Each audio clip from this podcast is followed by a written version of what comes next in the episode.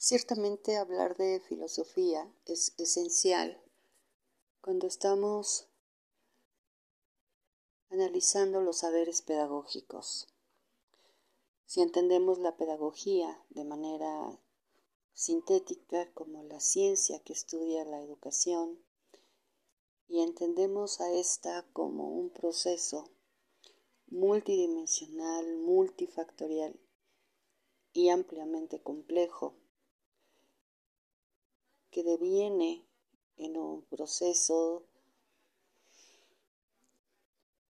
a veces sistemático, a veces intencional, pero siempre dirigido a desarrollar capacidades, habilidades, conocimientos, valores, hábitos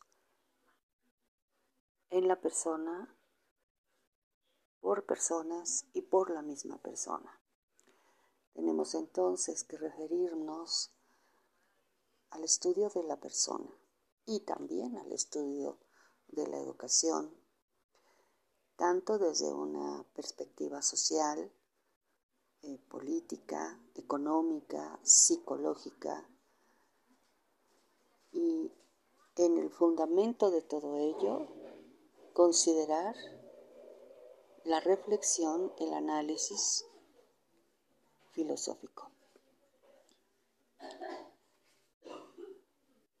Hablar entonces de filosofía es esencial y está coligado al hecho de estudiar y analizar a la educación y los saberes relacionados a la construcción del conocimiento pedagógico.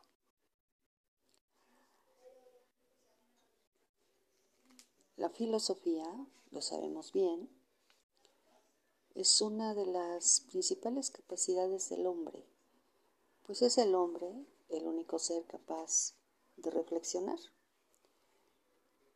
Y justo la reflexión es lo que distingue al pensar filosófico.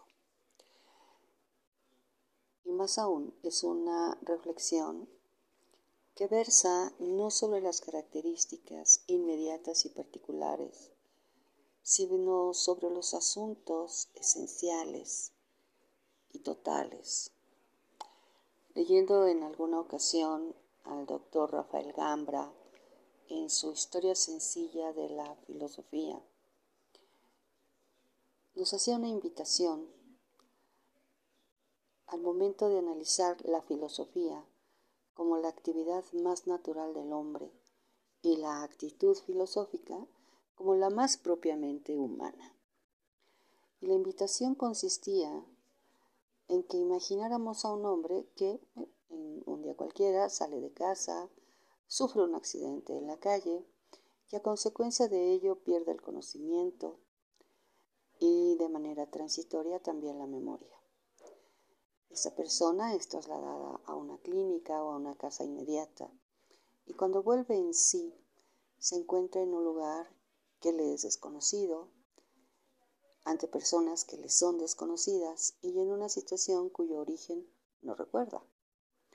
En ese momento su preocupación esencial no será preguntar sobre las dimensiones de la habitación o sobre las características eh, psicológicas de las personas que le acompañan o sobre alguna circunstancia que tenga que ver con la utilidad o con mm, la orientación o con alguna característica específica de los objetos que se encuentran en esa habitación o de las propias personas.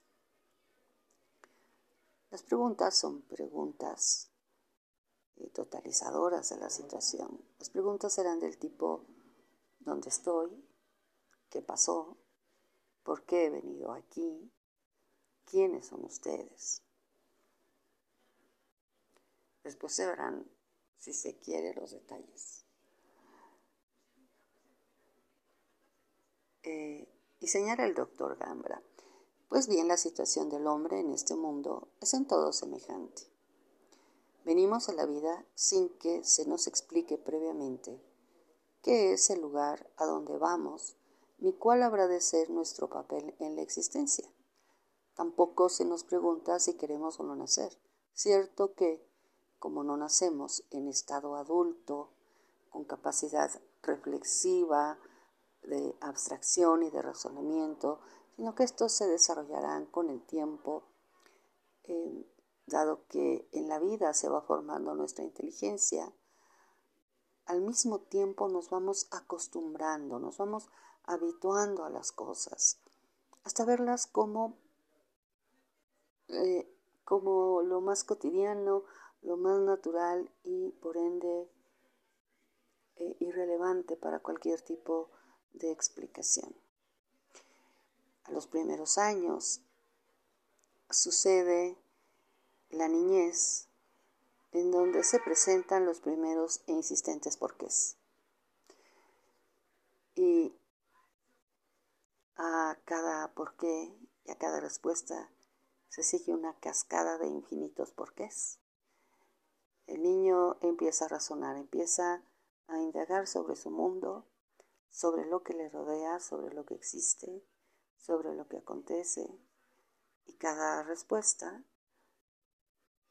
le invita a nuevas preguntas, pues casi todo le es desconocido, casi todo llama a su curiosidad y frente a ello busca explicaciones.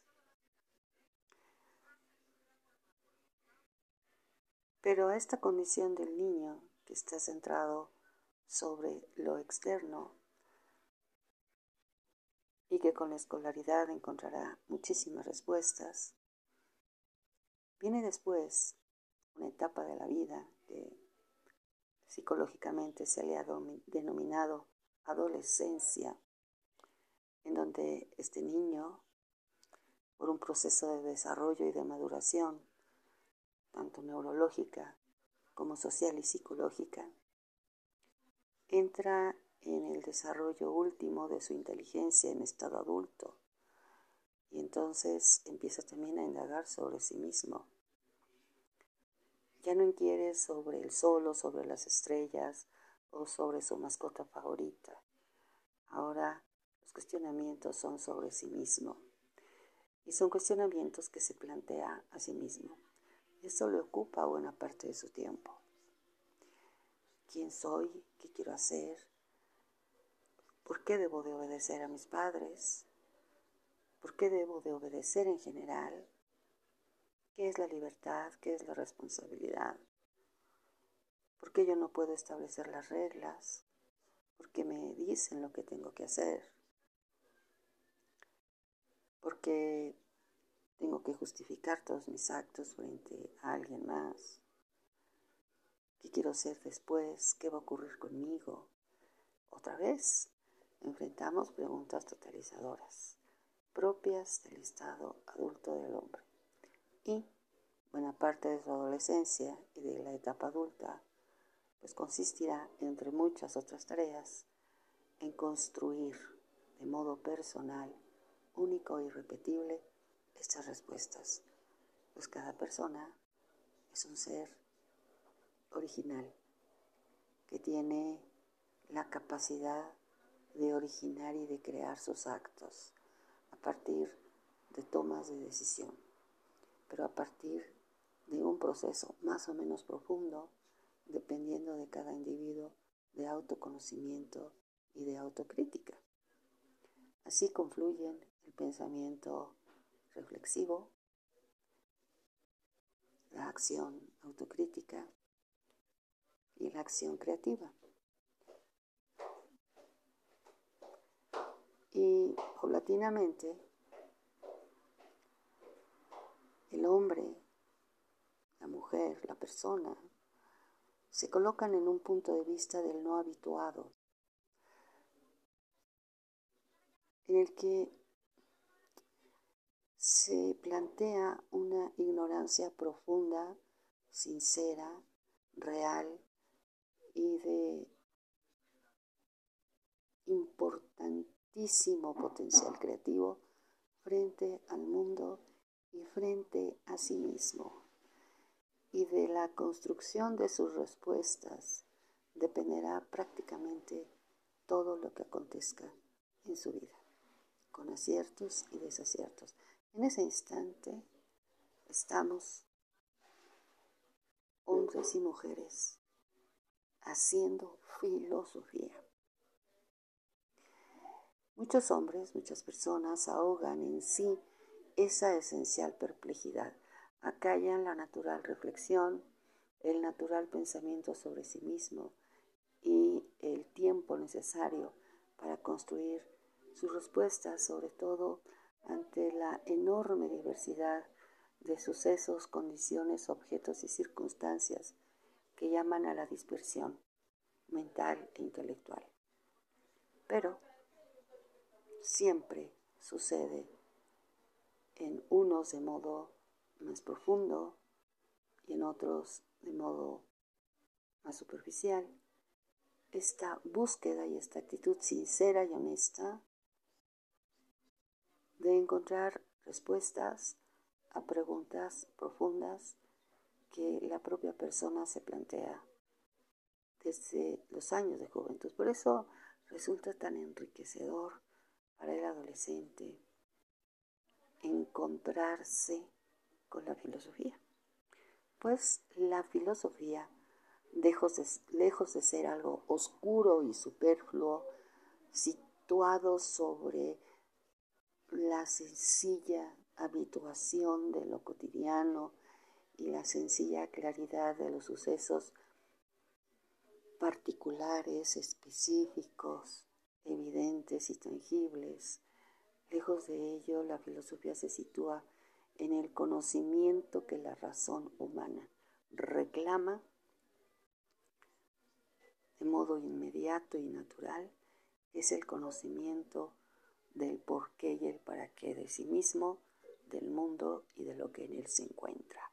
Es decir, el conocimiento construido con base en el uso de la luz de la razón para conocer y reconocer las causas últimas, los últimos porqués, la naturaleza esencial de él como sujeto, de los demás sujetos y de lo que acontece en el mundo y del propio mundo.